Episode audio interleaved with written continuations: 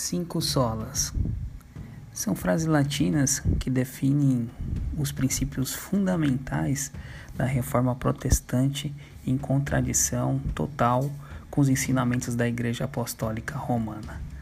A palavra latina sola significa somente no idioma português.